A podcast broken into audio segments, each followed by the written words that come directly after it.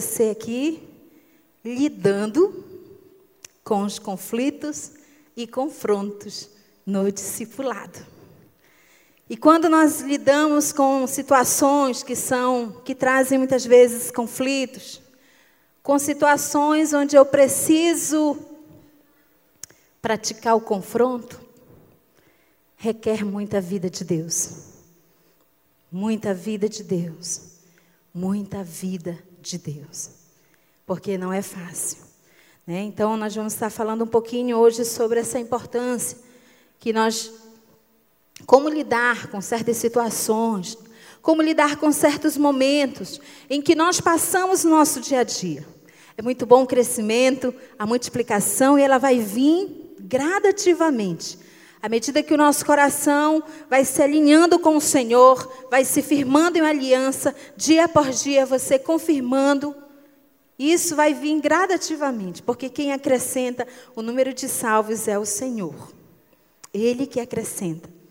Mas para que isso aconteça, eu preciso também saber que quando esse crescimento vem, eu vou vivenciar algumas situações, vou passar por alguns momentos onde minha fé, onde até minha crença será provada, será testada.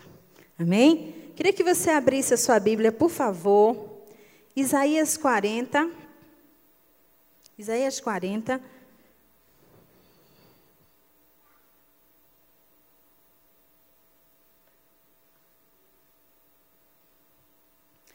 Versículo 1 ao 11. Olha o que a Bíblia diz. Consolai, consolai o meu povo, diz o Senhor. Falai benignamente a Jerusalém e bradai-lhe que já a sua servidão é acabada, que a sua iniquidade está espiada e que já recebeu em dobro da mão do Senhor por todos os seus pecados. Vós do que clamam no deserto, preparai o caminho do Senhor, endireitai no ermo vereda a nosso Deus. Todo vale será exaltado, e todo monte, todo outeiro serão abatidos, e o que está torcido se endireitará, endireitará, e o que é áspero se aplanará. E a glória do Senhor se manifestará, e toda a carne juntamente verá que foi a boca do Senhor que disse isso. Voz que diz, clama, e alguém diz, que hei de clamar? Toda a carne é erva e toda a sua beleza como as flores do campo. Seca-se a erva e caem as flores, soprando nelas o hálito do Senhor. Na verdade, o povo é erva. Seca-se a erva e caem as flores, mas a palavra de nosso Deus subsiste eternamente. Tu, anunciador de boas novas a Sião, sobe a um monte alto Tu, anunciador de boas novas a Jerusalém, levanta a voz fortemente. Levanta, não temas e diz às cidades de Judá: Eis aqui está o vosso Deus. Eis que o Senhor virá como forte e o seu braço dominará. Eis que o seu galardão vem com ele e o seu salário diante da sua face. 11. Como pastor, apacentará o seu rebanho entre os braços Recolherá os cordeirinhos e os levará no seu regaço. As que amamentam, ele as guiará mansamente. Amém? Mas o que dizer sobre isso aqui? Como é que é? Que o Senhor está falando para bradar, para consolar. São promessas que nós vemos que foram se manifestando ao povo de Deus desde muito tempo. Mas um dos versículos que me chamou a atenção foi o versículo 11, que diz: Como o pastor apacentará? O Senhor apacentará. Através de quem? Através das nossas vidas. E a Bíblia fala: As que amamentam, eles a guiará, ele a guiará mansamente. O que, que é um guia? Geralmente, quando nós vemos, às vezes, um ceguinho, né, que tem aquele cão guia, é porque ele precisa de uma direção, uma ajudinha ali. E a Bíblia fala que o Senhor guiará mansamente as que amamentam. Ou seja, aqueles que ainda estão num processo de crescimento, precisando de um leite, ele amamenta. A Bíblia fala também lá, Ezequiel, abra sua Bíblia, por favor, Ezequiel 34, 16 diz o seguinte: A perdida buscarei, a desgarrada tornarei a trazer, a quebrada ligarei e enferma, a enferma fortalecerei. Então foram verdades que Deus começou a mostrar sobre a importância de o povo, do seu povo, ser usado para algumas situações onde é importante para os nossos dias, né? para o nosso dia a dia, porque ele diz: a perdida buscarei. Muita gente está perdida, não só aqueles que. Não estou falando daqueles que estão desviados, aqueles que não têm Jesus ainda, mas muitas vezes, dentro da igreja, existem pessoas que estão perdidas. A desgarrada tornarei a trazer. A quebrada, muita gente está quebrada. Ligarei e a enferma fortalecerei. Nosso papel como líderes, discipuladores, pastores, é cumprir o chamado do Senhor, nos deixando ser usados e assim investido na vida daquelas pessoas. Quando nós falamos sobre conflitos, a gente está falando de algumas situações que muitas vezes nós passamos que nos levam a desajuste, a mexer com a nossa alma, a mexer com o nosso desconforto. Né? O que nós diríamos o oposto, o anônimo de conflito seria tudo ajustado, tudo certinho, mas geralmente quando se é algo que vai mexer conosco, aí requer muita compaixão, requer muito amor, requer muita paciência. Né? Então, o discipulado um a um em si é bom, é bom. Você ter alguém que você compartilha, seu, que você abre o seu coração, que você compartilha seus sonhos, né?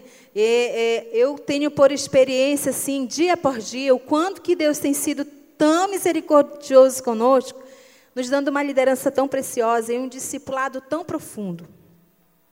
E não só recebendo da nossa liderança, mas também quando nós descemos, né? O discipulado ele gera vínculos, ele gera amizade, ele gera um relacionamento, né? Ele gera um compromisso de um para com o outro, discípulo, discipulador, mão dupla, né? Aquela coisa você aprende com seu discípulo, seu discípulo aprende com você e assim a gente vai passando. Mas às vezes nós passamos por esses conflitos que acontecem mas que o próprio Deus fala que Ele nos ajudará a guiar mansamente. Mansamente. Mas que tipo de, que tipo de conflito, pastora, seria isso então? Primeiro, nós temos que ver que diante de um crescimento, diante de pessoas vindo para o Senhor, nós somos desafiados. Ah, que legal, alguém entregou a vida para Jesus. Ah, glória a Deus, soltamos fogos e tudo. Fazemos a consolidação, né, o contato 24 horas. Mas naquele momento, a partir dali, nós somos testados, nós, somos, nós passamos a viver um novo tempo. A cada vida, a cada novo convertido, a cada nova pessoa, nós passamos a viver novos desafios. Desafio de quê? Desafio da paciência. Desafio do amor, da compaixão, da misericórdia. Né? Então, são, são situações que vão acontecendo a partir do momento que nós nos aprofundamos nesse discipulado que Jesus começou aqui na terra. Né? Então, qual, qual seria então esse tipo de conflito? Vou falar um pouquinho rapidinho aqui. É, primeiro conflito que muitas vezes a gente acaba enfrentando no comuns, que a gente acaba enfrentando no discipulado o conflito do temperamento, personalidade. Ai, pastora, não tem nada a ver isso aí. Tem tudo a ver. A Bíblia fala lá em 2 Timóteo 1,7 que o Senhor nos deu o espírito de amor e de moderação. Mas muitas vezes, queridos, certos vínculos, certos relacionamentos no discipulado acabam sendo desgastos por causa da forma como alguém recebe, da forma como alguém fala. Né? E às vezes nós já vimos várias situações, passamos até por, por situações assim, onde o discípulo tinha uma atitude bem, porque ele tinha personalidade forte. E o discipulador já era aquele mais pacato, né? já era aquele mais fleumático. Né? O discípulo já era aquele sanguíneo hemorrágico, né? o sangue já estava assim E às vezes a pessoa, ah, esse negócio de discipulado não é comigo. Eu vou falar com o meu discípulo, ele já vem. Bah, bah, bah, bah, bah, bah, Ah, isso me tira paz. E às vezes as pessoas começavam a rejeitar as ligações. Nós já vimos, presenciamos muitas vezes isso. Vou estar falando de algo que a gente convive, de algo que a gente já viveu, que acontece nas melhores famílias do Brasil e do mundo, né? São coisas do cotidiano. Então, às vezes, a pessoa ligando ali, ah, porque se não sabe falar, não sabe ligar, não sabe comunicar. Né? Às vezes era o contrário, às vezes era o discipulador que já era muito é, sanguíneo, né? E o discípulo já era aquela hum, fleumar. Você tá, vem, querido, aham, lá vou eu, né? Aquela coisa, e a pessoa fica, ai, isso aí tem mexido comigo, não, né? Então, às vezes nós temos que ter o equilíbrio de Deus, né? temos que ter o equilíbrio do Espírito Santo na nossa vida. Então, quando ele diz que ele me deu o espírito de amor e de moderação, é porque eu posso ser moderado. Tenho que ter a paciência, aí que entra o desafio, né? Tenho que ter aquela paciência, tenho que ter aquele amor. Meu Deus do céu, mas às vezes nós vemos, já vivenciamos isso, né? O homem maduro, ele sabe governar-se durante todo o tempo, mesmo quando as emoções se alteram. Nunca dá rédeas soltas aos seus impulsos. O discípulo e o discipulador devem ser moderados.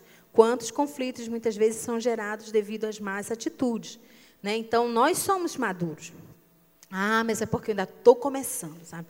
Estou começando agora, esse negócio assim, meio devagar, sabe? Eu não sou muito assim, não. Para mim, eu já quero pegar o bastão, já sair correndo e já chegar lá na frente para pegar o prêmio. Né? Mas é, muitas vezes vai exigir de nós isso. Né? E esses conflitos mexem com o nosso interior, né? mexe com a gente mesmo.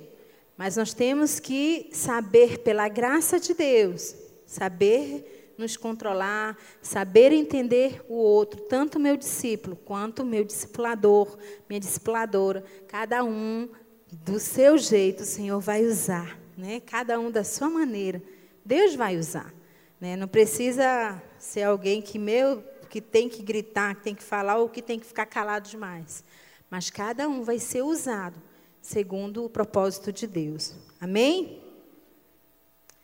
Outro conflito que às vezes acontece, autossuficiência.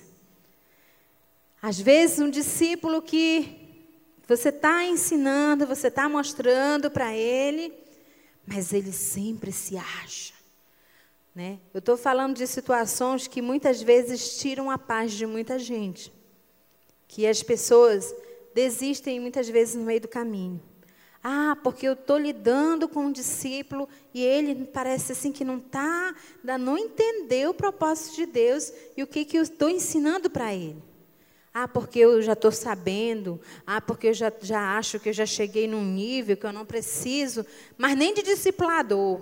Ou vice-versa, né? O discipulador, não, olha, querido, toda glória a mim, porque você está assim.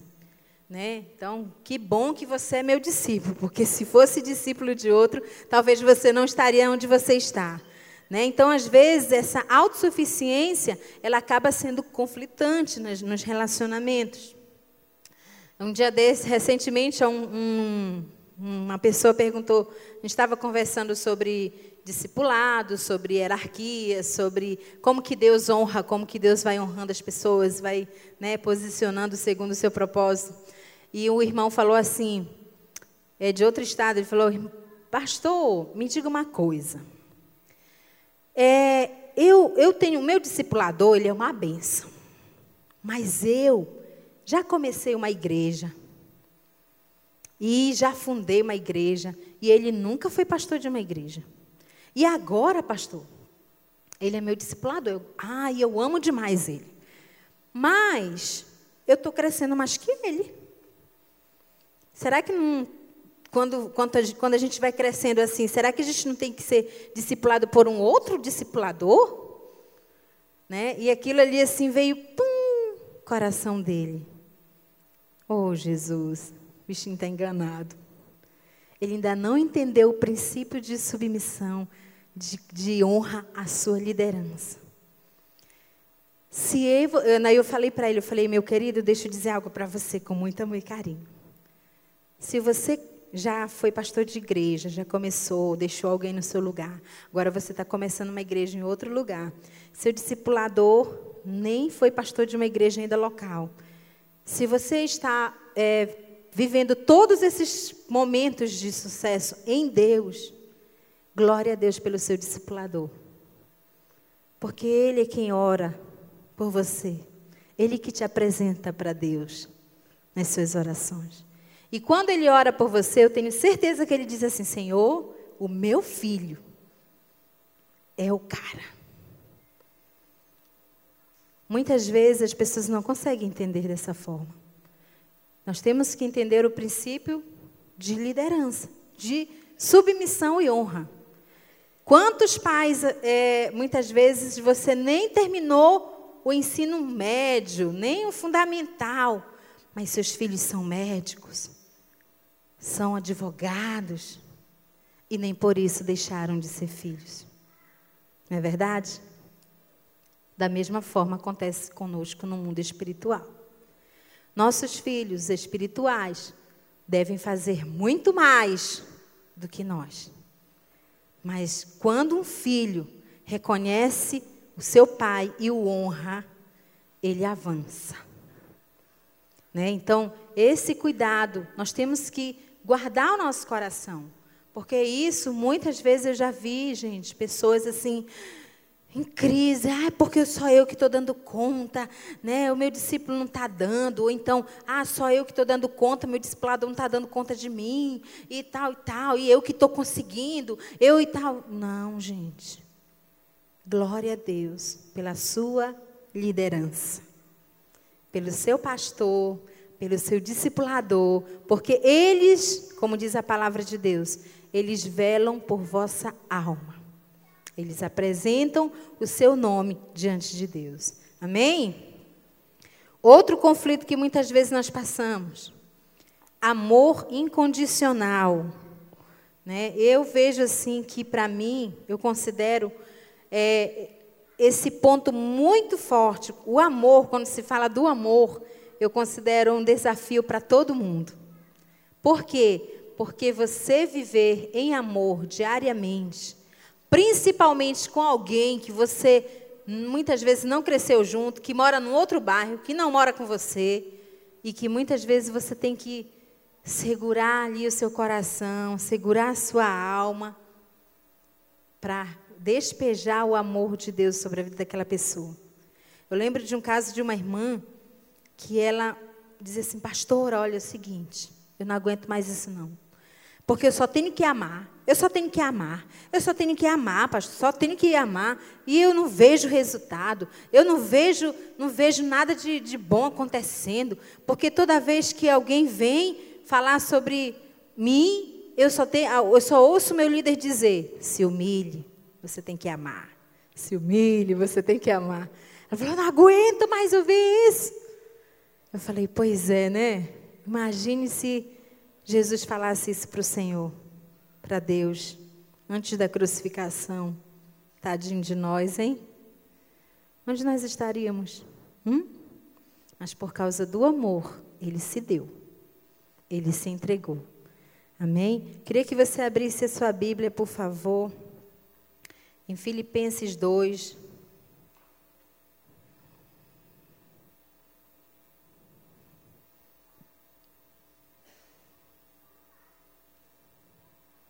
Filipenses 2 diz o seguinte: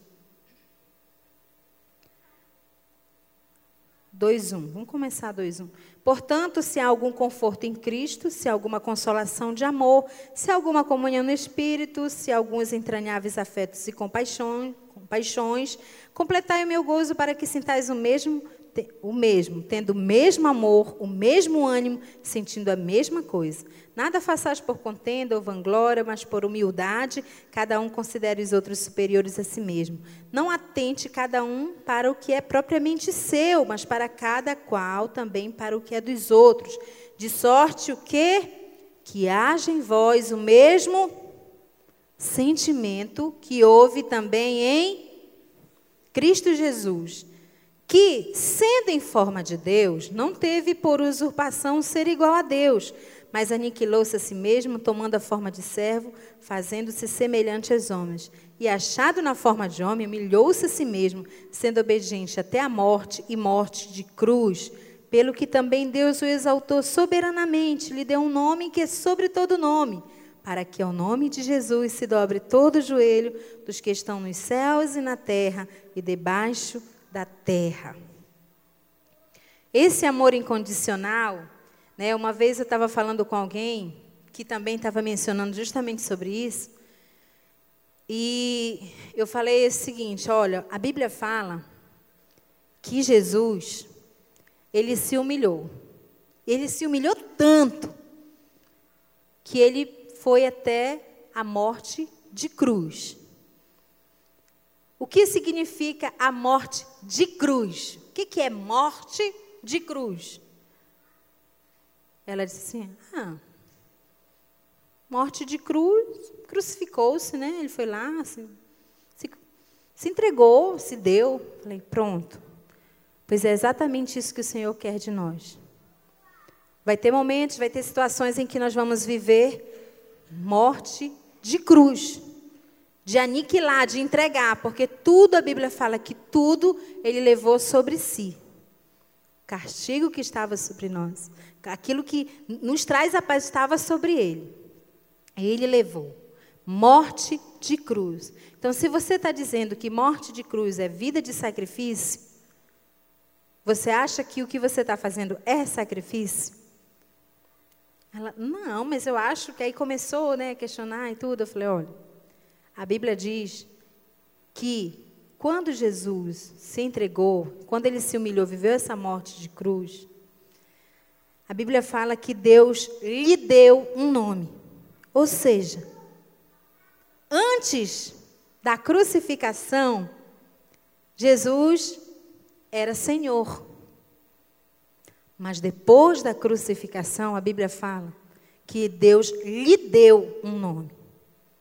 Ele recebeu um nome que não tinha. Antes ele era somente o Senhor Jesus. Mas depois da cruz, ele passou a ser Senhor e Salvador. Ele passou a ser Salvador depois da cruz. Ou seja, mesma coisa ele quer fazer conosco. Vidas precisam ser salvas. Não somente a salvação de, entre... de receber Jesus como seu Senhor e Salvador, dono da sua vida, mas salvar a sua alma, salvar a sua mente, o entendimento, porque, gente, é fácil lidar com pessoas? Sim ou não? Hum? Não é. Mas muitas pessoas precisam ser salvas diariamente. E Deus está contando com quem? Comigo e com você. Então, esse amor incondicional, às vezes, as pessoas não conseguem entender e vivem isso esse conflito. Não, não dá para mim, eu não consigo amar e tal, e para mim eu acho que se quer bem, se não quer, né? Deixa quebrar a cara. Já ouvi gente falar isso, gente. Meu Deus, cara, meu pai do céu. Mas esse amor, a Bíblia diz, de modo que tenhais o mesmo sentimento, gente mesmo sentimento que houve em Cristo Jesus. As pessoas, às vezes, é, infelizmente, né, que é, é tão, têm acostumado com um evangelho fácil, onde é muito mais cômodo somente congregar, onde é cômodo somente vir, ouvir a palavra, participar dos cultos que tem durante a semana. Mas graças a Deus, né, na hora que o pastor estava ministrando ali na casa do pastor hoje, eu senti Deus testificando no meu espírito que realmente é um novo tempo. É um novo tempo para o Brasil, gente, para o mundo. É um novo tempo para o Evangelho. É um novo tempo para o cristianismo. Sabe? Por quê? Porque Deus tem levantado homens e mulheres que estão dispostos a viver uma vida com um amor incondicional de renúncia. De renúncia. Quantas vezes a gente tem visto pessoas né, que têm pago preço? Eu lembro de um casal lá em Fortaleza, ele trabalha o dia todo, é mecânico. Mas quando chega à noite, e ele mora numa cidade um pouquinho distante, num, no interior, região metropolitana de Fortaleza. Quantas vezes nós já saímos de lá, e nós somos tempo integrais, eles não. Nós já saímos de lá meia-noite, doze e meia da noite, madrugada já no outro dia, eles lá reunindo com casais. E às vezes não é um discipulado fixo, mas é reunião com alguém, e a gente olha assim, um dia desses, a gente falando com o pastor Ebe sobre esse casal. Pastor Ebe disse assim: realmente, Deus tem levantado uma nova geração. Uma nova geração, sabe de quê? De homens e mulheres compromissados com Jesus. De fato e de verdade. Que confessa, que declara e que vive. Isso sim é viver a palavra de Deus. Né? Então, às vezes, as pessoas não aguentam e elas correm, né? elas fogem de tudo isso. Né? Então, nós precisamos reconhecer isso, que nós dependemos do Senhor e que esse amor precisa ser derramado em nós. Quantos vínculos de discipulado tem perdido pela falta do amor? Né? Temos que ter esse mesmo sentimento. A paciência gerada, gerada em nosso coração. Né? E, e uma vez eu lembro que uma irmã ela ela chorava, chorava, chorava, chorava tanto assim, porque ela não conseguia amar uma pessoa. Ela começou o discipulado com alguém, no começo parecia muito bom e tal, mas com o tempo ela disse que ficou desgastante. E quando ela, a irmã ligava para ela, ela já olhava assim para o celular e. Ai, meu Deus do céu, essa menina de novo né, aquela coisa assim com aversão. Ela, pastor, eu estou em pecado, seríssimo, porque eu não consigo nem ouvir a voz dessa pessoa. Né, eu falei, mas você já conversou com ela? Não, pastor, é uma coisa assim, parece que eu não consigo amar aquela minha irmã, sabe? É uma coisa assim estranha. Eu falei, é estranho mesmo. Porque Jesus falou para nós amarmos as pessoas, para nós termos é, é, compaixão. Olhar para as pessoas com compaixão. Porque o que nos desafia, sabe, queridos, a continuar cuidando de pessoas, é quando eu olho como Jesus olha. A compaixão. Não é só aquela compaixão que quando você passa na rua e vê aquelas pessoas perdidas, é, bebendo em bares, e, e, aquela prostituta na esquina, e você olha, Senhor, tem, tem misericórdia, quanto que ela precisa de Jesus, quanto que essa, essas pessoas precisam de Jesus.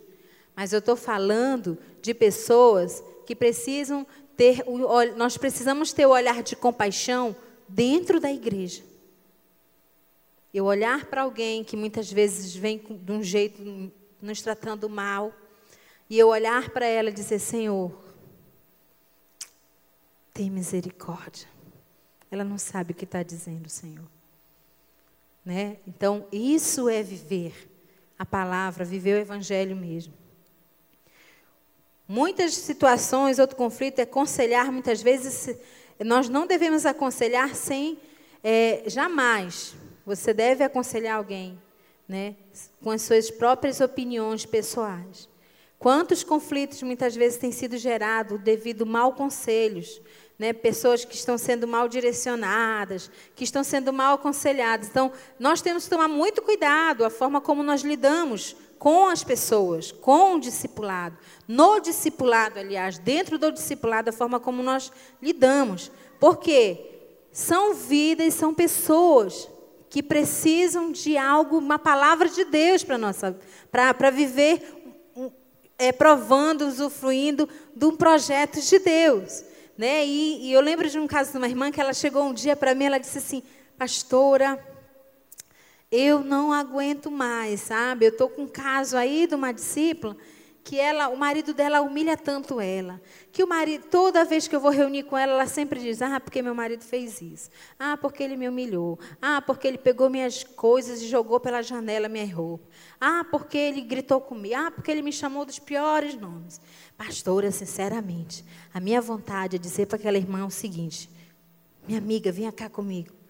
Me diz o horário que o teu marido sai para trabalhar, que eu vou lá te ajudar a fazer tua mudança.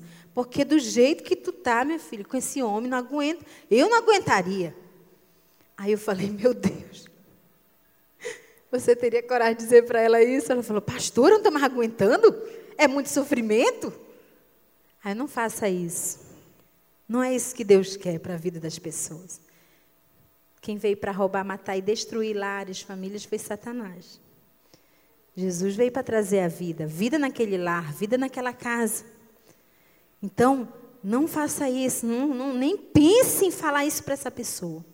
Então, às vezes, nós, é, pessoas têm perdido a essência de, de estar na igreja, é, perdido a essência de olhar para as pessoas com respeito espiritual por causa de um mau conselho, de um mau direcionamento.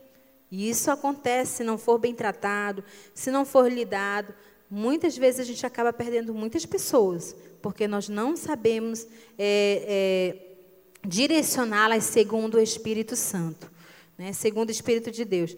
Não passar mente, e sim conselho da palavra de Deus, não o que nós pensamos. Eu acho isso, então vai ser assim. E, e diz aquilo. Né? Não infundir as suas próprias convicções. Eu acho que deve ser por aqui. Né? Eu acho que tem que ser por ali. Não, pelo contrário. Nós temos que colocar em ação a palavra de Deus. É o Espírito Santo quem convence o homem do pecado. Não são as nossas, nossas teses, não, são nossa, não é nossa linha de pensamento que eu acho, né, o nosso achômetro não é isso. Mas o que Deus acha? Como que o Senhor pensa? Como que Jesus pensa acerca disso?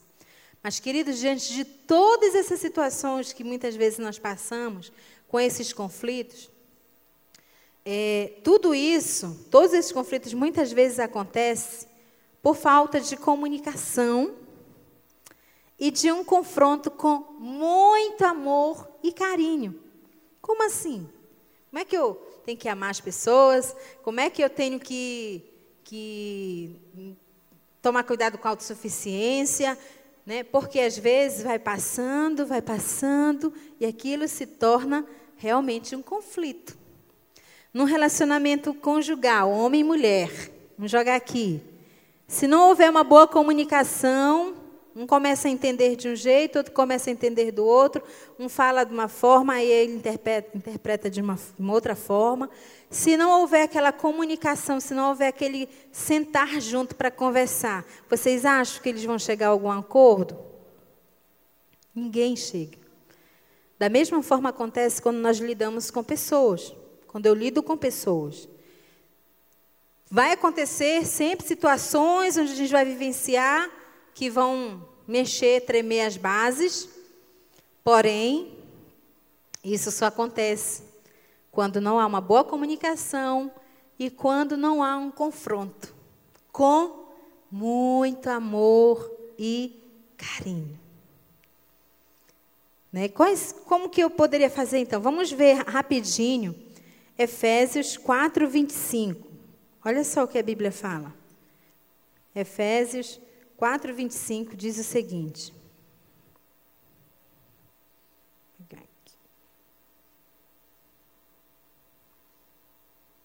Passagem muito conhecida. 4, 25.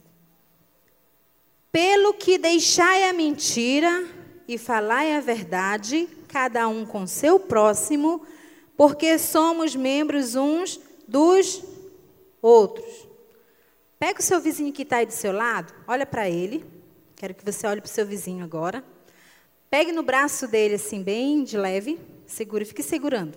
Um no braço do outro. Você segura do seu, seu vizinho, tá? Agora você vai dar um beliscão nele. Ao mesmo tempo. Certo? Você sentiu a dor? Sim ou não? Sentiu, né? E seu vizinho sentiu? Ele te beliscou, você beliscou ele. Ao mesmo tempo. Muitas vezes acontece isso conosco. Quando a Bíblia diz, fale cada um a verdade, Deixai a mentira, cada um com seu próximo, porque somos membros uns dos outros. Um dos, dos, uma das áreas que muitas vezes nós temos que tratar nos nossos relacionamentos é a transparência. A transparência de um para com o outro, porque a Bíblia fale cada um, diz, fale cada um a verdade. A verdade. Deixai a. Quando eu não estou falando a verdade com meu irmão, eu também, eu, quando eu estou, é, vamos supor, beliscando meu irmão, eu também estou me beliscando. Porque a Bíblia diz que nós somos membros uns dos outros. Nós dependemos uns dos outros. Imagine um braço solto, sozinho, a cabeça fora do corpo. É monstro. É ou não é? É monstro. Então, quando a Bíblia diz que nós devemos falar cada um a verdade, é porque muitas vezes nós não estamos falando a verdade. E quando nós lidamos com confronto, né, é um pouquinho difícil. Até mesmo a palavra, ah, confronto. Tem um confronto com fulano, né? Mas a Bíblia fala sobre isso. Então, a, o primeiro, a primeira situação que muitas vezes nós devemos tratar seria a transparência é fundamental no discipulado de ambos os lados. Gostou, não gostou, concordo, não concordo. Somos ensinados a, com boa atitude, sermos transparentes. Né? Então, eu sempre costumo dizer o seguinte: olha, fale para mim e não de mim. Diga para o seu vizinho: fale para mim e não de mim. Como assim? Se você tem alguma coisa contra mim, por favor, fale para mim, mas não vai falar de mim para outro, não. Né? Mas às vezes, dentro da igreja, queridos, quando nós falamos assim, que Deus tem levantado uma nova geração, é porque Deus tem levantado uma geração de corajosos. Sabiam? Só os ousados, só os corajosos que encaram, né? Que bo a, a, assim, puxam, colocam a cablusa, a camisa da visão do reino e avançam. Mas infelizmente existem muitas pessoas que não são transparentes, não conseguem se abrir, não conseguem dizer olho no olho o que gosta, o que não gosta, o que concorda, o que não concorda né? Não conseguem. E isso, muitas vezes, nós deixamos para lá. Né? Quantas situações, às vezes, você vê é, pessoas que vão passando, ah, não vou falar nada para fulano, não, porque, ah, deixa para lá. Aí passa mais um tempinho, ah, não vou falar nada não para ele. Deixa para lá. Ah, não vou falar nada para ele não. Deixa para lá. E nisso vai crescendo. Até que um dia, quem vai deixar para lá é ele, é ela. Porque não foi tratado, não foi lidado, né? não foi cuidado, não foi observado, não foi acompanhado. Né? Então, nós temos que realmente guardar o nosso coração para que a transparência possa ser lema diário da nossa vida. Lema diário, gente.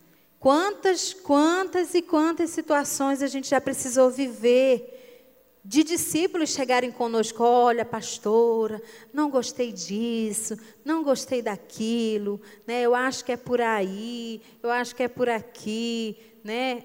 Então nós temos que estar preparados para ouvir e também nos preparar para falar, né? Para tratar aquela situação.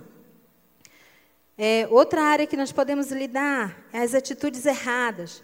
Tem discípulo, discipulador, que tem medo de lidar com algumas atitudes erradas. Né? É fácil chegar com alguém e dizer, oh, querida, é porque, sabe, você errou naquela área assim. Às vezes dá um certo receio. Como que será que a pessoa vai reagir? E se ela não gostar? E, e, e, e, né? E começa um monte de ezinho aparecendo. Mas é necessário que nós tenhamos uma percepção espiritual. Eu acho interessante, às vezes, quando nós estamos num discipulado com o pastor Eibe, a gente começa a falar de algumas situações e tudo, aí ele começa a ouvir a gente. Aí ele vai, uhum. aí vai, vai, vai, ele conclui, aí a gente conclui, né? Termina de falar. Aí ele pega o final, aí ele começa a lidar, né? Olha, porque isso, e pá, e pá. Mas, olha, deixa eu dizer algo. Naquela hora que você disse isso, isso, é lá no comecinho, gente. Eu falei, meu Deus, como é que ele lembrou? Passou tão desapercebido para mim. Nessa hora que você falou isso, isso, não é bem assim. Não é bem assim. Né? Então, são coisas que muitas vezes, como nós como pais, às vezes eu fico observando a Rebeca, né, e ela fala algumas coisas, hum, por que, que ela falou isso? O que, que ela quis dizer com isso? Nós temos que estar com o coração e o ouvido com a percepção espiritual. Não quer dizer que você vai ficar o tempo todo com a pulga atrás da orelha. Não é isso. Ah, fulano, né? Sei não o que ele está querendo dizer com isso. Hum, sei não, hein? O que será que ele quer falar com aquilo? Não é nisso, que a gente tem que ter muito cuidado. Por isso que tem situações que nós temos que saber com muito amor e carinho tratar dessas situações que acontecem no nosso dia a dia, que vão acontecendo incrível assim, no dia a dia mesmo. Né? Então a gente tem que precisar ter, é, ter essa percepção dessas atitudes erradas, né? Às vezes a forma como a pessoa fala, né? Ah, então quer dizer que eu tenho que ser transparente, então, pastor? Então, tá bom, para eu chegar ao seguinte, blá, blá, blá, e pronto. Né? É preferível até que a pessoa venha com um trator para cima da gente, mas nos fale do que fale para outro. Né? Então, a pessoa ganha muito mais crédito diante disso. Né? Então, a gente tem que tomar realmente esse cuidado de lidar com essas situações. Lidando com confronto, tratando o leva e traz. Isso nem acontece quase. Muito difícil, né? Leva e traz. Imagina. Só coloquei aqui assim porque, né, de repente, né, quando acontecer. Mas o que, que, que, que seria isso, pastor? Quem fala dos outros para você, fala de você para os outros. Simples. É, infelizmente, queridos, muitas igrejas é, Muitas pessoas, na verdade, não têm sido tratadas, cuidadas com essas coisas. E às vezes acaba gerando um conflitozinho, né? Dentro de um grupinho aqui, de um grupinho ali. E quando nós lidamos, como nós lidamos com pessoas, sempre aparece aqueles que se fica sabendo que aconteceu algo com você, diz assim: "Olha, fulana, Fulana falou isso, isso de você. É. Fulano disse isso. Mas, se eu estou com a percepção espiritual aguçada, como que eu vou lidar com isso? Foi, querido, ele falou isso? Ela falou isso? Ah. Não conhece, não sabe nem a metade, né? Não falaria mais. Mas às vezes a nossa tendência é: é mesmo? Foi mesmo? Aí a alma começa a ficar machucada, começa a ficar ferida, começa a doer, porque no natural, humanamente falando, nossos sentimentos. Mas aquela pessoa que geralmente leva e vai trazer, muitas vezes ela precisa ser tratada com muito amor e.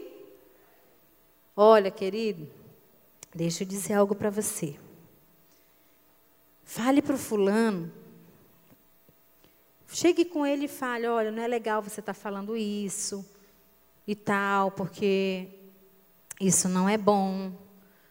Né? Se você tem alguma coisa contra seu irmão, vá lá com ele, mas não fale para mim não, porque não é eu que preciso ouvir isso. Só que tem gente que não tem coragem de fazer isso. Deixa para lá, eu lá ligo para essas coisas. Não ligo não, se falar, deixar de falar. Só que o deixa para lá vai fazer o quê? Quando eu não estou falando a verdade, eu estou. Hum? Eu estou beliscando meu irmão. Amiga! Mas por trás, amiga. Né? Infelizmente, se nós não lidarmos com isso, é, a tendência muitas vezes é gerar outras pessoas com a mesma síndrome, né? com, a mesma, com a mesma deficiência. Né? Então, eu tenho que tratar com muito amor e carinho, mas eu preciso é, mostrar para a pessoa que não é biblicamente correto o que ela está fazendo. Eu lembro de uma irmã, de uma, eu falo muito irmã, né, gente? A minha irmã, uma irmã, mas porque eu lido com muita irmã mesmo. Aí ela falou assim, é, pastora, o pessoal está dizendo aí, pessoal, o pessoal está dizendo é, na nossa rede, né, que a nossa rede não é unida. O pessoal estão dizendo aí. Aí eu falei, ah, é? Oh, Jesus. Então, preciso tanto pedir perdão dessas pessoas, né? Conversar com elas, para ver onde que nós podemos melhorar, onde nós podemos ser mais unidos. Falei, pois é, né, pastor? O pessoal está falando aí. Eu falei, então faz o seguinte, me diz quem são essas pessoas que eu quero ir lá pedir perdão dela.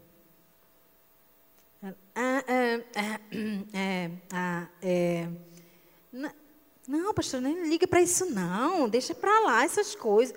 Não, sabe por quê? Porque se nós estamos dando a aparência do mal, de que a nossa rede não é unida, então a gente precisa melhorar. Eu não quero chegar assim e deixar para lá, não. Eu quero cuidar disso. Até porque se alguém está vendo isso, eu quero lidar com isso. É, é... Não, pastor, e ficou me enrolando, né?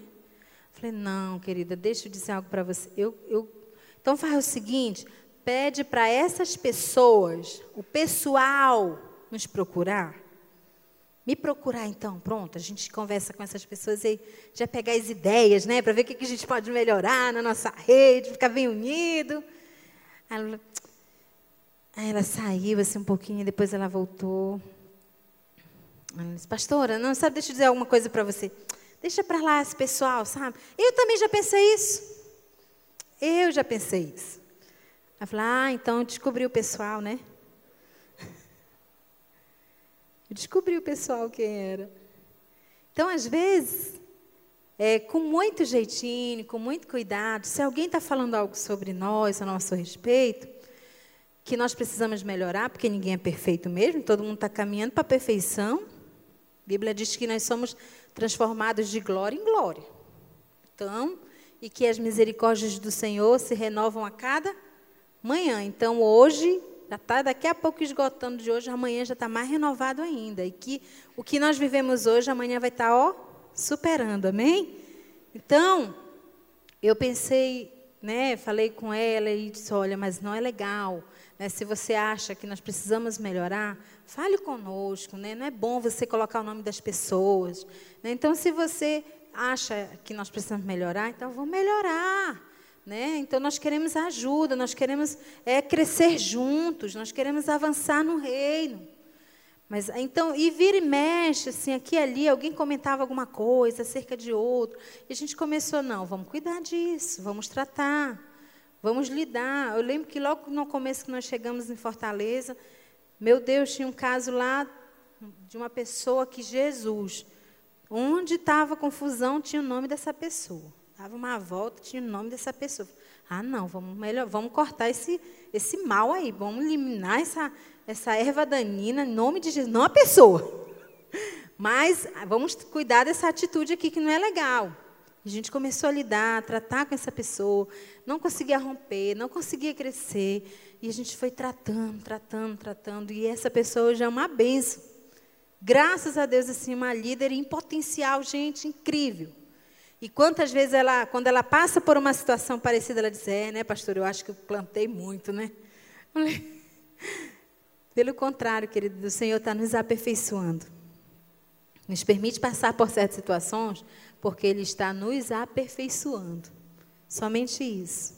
Né? Então, eu tenho que tratar, eu tenho que lidar. Não quer dizer que você tem que ser é aquilo que eu falei. Não, não estamos falando de uma liderança dominadora, de uma liderança sem amor.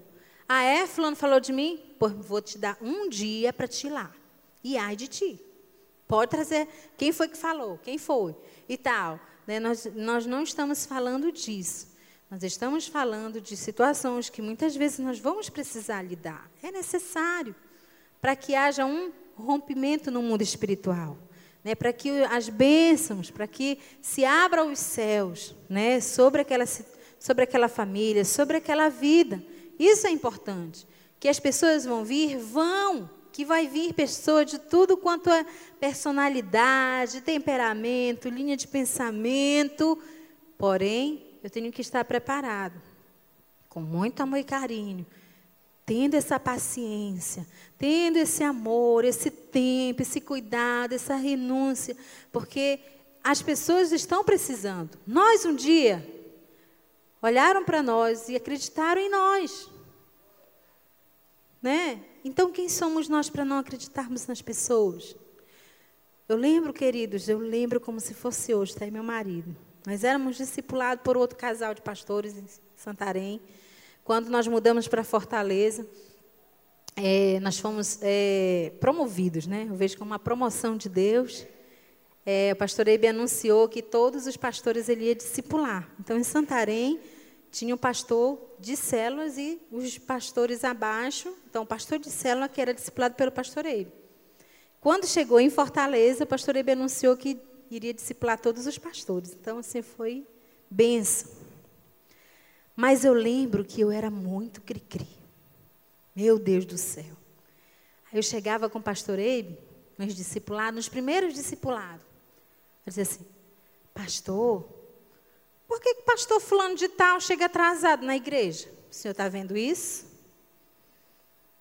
Pastor, por que que o casal de pastores tal, é, a esposa não está indo para o Tadel tem um tempão.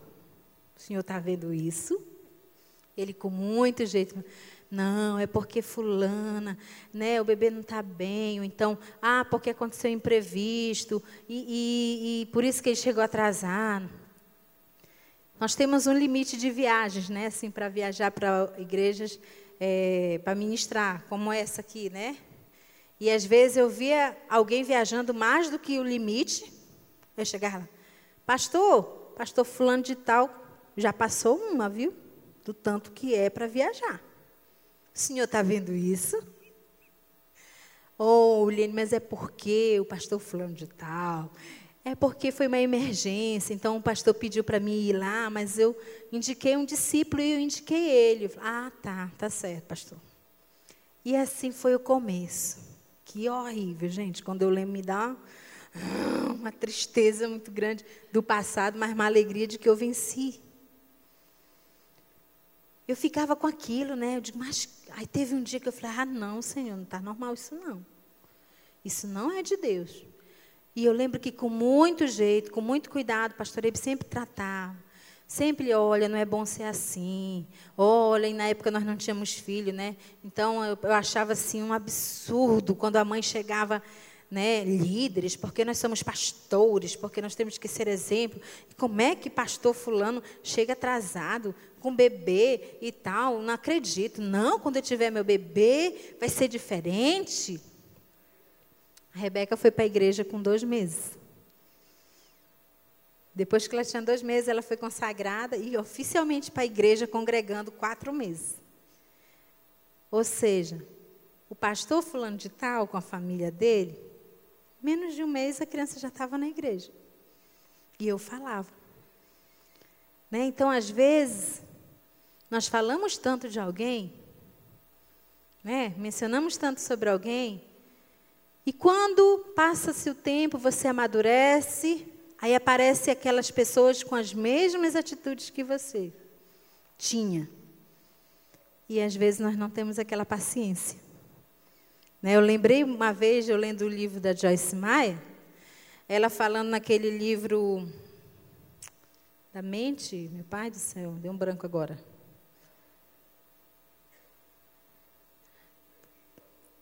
É, mas só que é Campo de Batalha da Mente, o livro Campo de Batalha da Mente. E tinha um capítulo lá que era mente julgadora. E ela dizendo que quando ela teve, tinha uma irmã que teve bebê e ela demorava ir para a igreja, né? Ela não ia todo tempo, ela não, ela não, não era fiel. E, e ela dizia assim: "Ah, o dia que eu tiver, eu já tinha filhos e o dia que eu tiver mais, é, mais filhos, eu não vou, vou ter que ser fiel na reunião de oração, porque era uma reunião de oração com, de mulheres. Quando ela engravidou, a gravidez dela não permitia com que ela tivesse na reunião. Aí Deus falou o seguinte para ela: Sabe o que é isso, minha filha? É a mente julgadora. Deixa eu te explicar como é que é a mente julgadora, minha filha. Deus falando para ela. Quando você julga uma situação, alguém, você está tirando Deus do trono. E você simplesmente quer sentar lá. Quem conhece as pessoas sou eu. Eu que sou Deus. Faça somente o que eu te disser. Então aquilo ali para mim foi muito forte. Então, às vezes, a gente lida com situações que requer amor, renúncia, lidar com, com situações pequenas, conflitantes, né? com confronto até, onde tem choro. Quantas situações já passei que houve choro, pedido de perdão, mas que dali para frente o negócio deslanchou. Deus entrou na situação e a glória de Deus invadiu a vida das pessoas. É isso que Deus quer. É isso que o Senhor espera de nós. Então nós temos que guardar o nosso coração para esses momentos, para essas situações, queridos. Perdão. Porque Deus quer nos usar. Temos que, pela graça de Deus, crescermos juntos, ajudando uns aos outros. Que passamos por conflitos no nosso dia a dia, isso já sabemos. Mas que podemos fazer diferente, aí já é uma escolha, uma decisão nossa. Eu posso ser diferente. Eu posso encarar as situações diferentes. Eu posso vir o que vier. Eu vou ser diferente.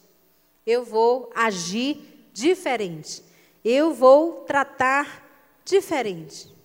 Eu vou cuidar como Deus me confiou. Né? Então, nós temos que realmente ver e guardar isso no nosso coração como uma semente né? Mas para que tudo isso aconteça, só será possível se nós voltarmos para a essência um profundo relacionamento com o Mestre, com o Senhor de toda sabedoria que nos orienta. Jesus. Não é por força, nem por violência. Não é você tentando resolver, tratar, na força do braço, na força do seu, da, do seu conhecimento, mas é pelo Espírito. A Bíblia fala lá em Lucas 1, né, sobre né, quando a Maria recebe a notícia né, de que ela vai ser mãe. E um dia, meditando sobre isso, Deus falou meu coração muito forte sobre a forma como ela encarou a situação daquele tempo. Uma jovem que recebeu a notícia de que seria mãe e que tinha todos os motivos para viver uma vida abalada, mas ela tinha relacionamento com Deus. E a Bíblia fala que com a medida com que o anjo ia falando, né, ela ficou um pouquinho temerosa, né? Ela se atemorizou, a Bíblia diz. Mas é porque ela já tinha relacionamento. Ela se atemorizou com a notícia. Mas lá embaixo, Bem embaixo, lá no versículo 46 em diante, a Bíblia fala que ela cantou ao Senhor. Ela disse: A minha alma engrandece ao Senhor, e o meu espírito se alegra em Deus, meu Salvador. Pois com poder tem feito muitas coisas, grandes coisas. Ou seja, diante de uma situação que poderia abalar sua alma, a Bíblia fala que ela disse: A minha alma. Onde estavam as emoções? Onde tá os sentimentos? Onde a gente sente, onde a gente sofre. A Bíblia diz que ela engrandeceu. A alma dela foi para tornar Deus grande quando ela soube. E o meu espírito, o que ela se relaciona, onde nós nos relacionamos com Deus, nosso espírito, a Bíblia diz, se alegra em Deus. Nosso espírito se alegra no Senhor. Em Deus, porque Ele tem feito grandes coisas. Diante de, dali, dali daquele lugar para frente, iriam acontecer muitas situações, iam falar muitas coisas. Mas ela disse: A minha alma engrandece o Senhor. Passo por situação, posso correr, passar por uma situação triste, humilhante, mas o nome de Deus será grande na minha alma. E o meu espírito, ele se alegra, porque eu tenho relacionamento com Ele. Porque eu sou íntima com Ele. Imagina você, querido, diante de uma situação, diante de algo, de uma situação conflitante, num relacionamento, no dia a dia com pessoas, como que tem agido a sua alma? E o seu espírito? Né? Temos que fazer como ela, que foi escolhida para carregar o Salvador no seu ventre. Mas alguém que foi escolhida e que sabia quem era o seu Senhor. Então, isso é viver Jesus, viver o Evangelho. Eu sei quem é o meu Senhor. E a minha alma engrandece a Ele. Engrandece a Ele. Você pode dizer isso? A minha alma engrandece ao Senhor. Meu espírito se alegra em Deus, meu Salvador. Ele tem feito grandes coisas. Ele tem feito grandes coisas. Oh, Senhor, obrigado porque podemos nos alegrar em Ti, Jesus. Porque a nossa alma vai engrandecer o Teu nome. As situações não vão frustrar. Nossa, nossa alma não vão nos debilitar, não vão nos parar, Senhor. Porque a nossa alma, ela engrandece a Ti, Senhor. Nosso espírito se alegra em Ti. Uma canção bem antiga que fala até esse pedaço, né, da, da alma. A minha alma engrandece ao Senhor.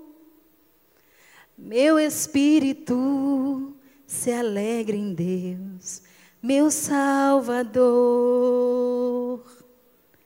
Pois com poder tem feito grandes coisas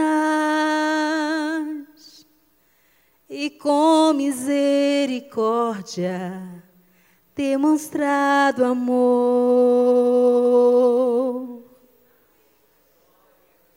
E o que ele é? Santo. Santo. Santo. Santo. Esse Senhor, esse Salvador, nos prometeu que estaria conosco todos os dias, até a consumação dos séculos. Todos os dias. Queria que você se colocasse de pé nesse momento. Queria que você começasse a falar com o Senhor. Deus, eis-me aqui como teu servo, como tua serva. Quero cumprir o teu chamado, Senhor, dia após dia. Quero viver um relacionamento íntimo contigo, Senhor. Porque eu sei que com o Senhor eu posso todas as coisas. Porque o Senhor me fortalece. Todas as coisas, oh Jesus, Senhor, a tua palavra diz que todas as coisas cooperam para o bem daqueles que amam a ti, para aqueles que amam a Deus. Jesus. Jesus. Comece a falar com Ele, querido. Firmando um compromisso, uma aliança. De viver a palavra dia após dia. De lidar com situações, muitas vezes, que mexem com o nosso interior, com a nossa alma. Nós não vamos deixar para lá, não, porque nós estamos levantando uma geração de homens e mulheres firme, firmados na palavra, firmados na rocha que é o Senhor Jesus. Oh Deus, usa-nos, Jesus, Santo, Santo, Santo, Jesus. Todo-Poderoso, Jesus, nome sobre todo nome, Jesus, nome poderoso, Jesus. Queremos ser íntimos contigo. Você pode se deleitar na presença de Deus, querido. A sua alma pode engrandecer o Senhor nesse momento. O seu espírito, que você se relaciona com Deus, está alegre, Senhor. Santo, Santo, oh, Santo, Santo é o Senhor.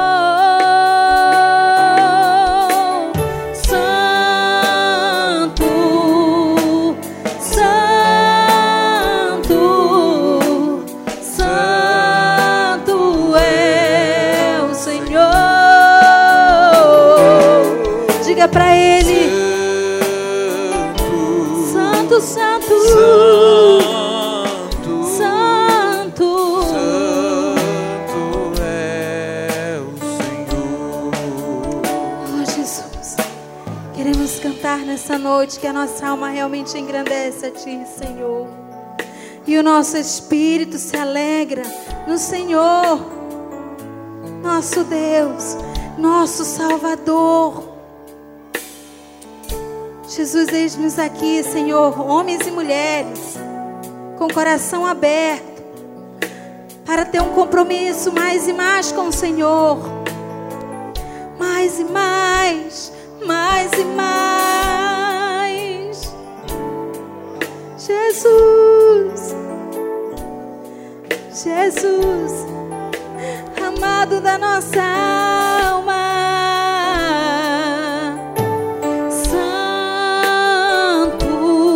suas mãos. Santo, Levante suas mãos ao Senhor nesse momento, querido, e adore. é Somente adore ao Senhor. Santo, santo, santo. Santo,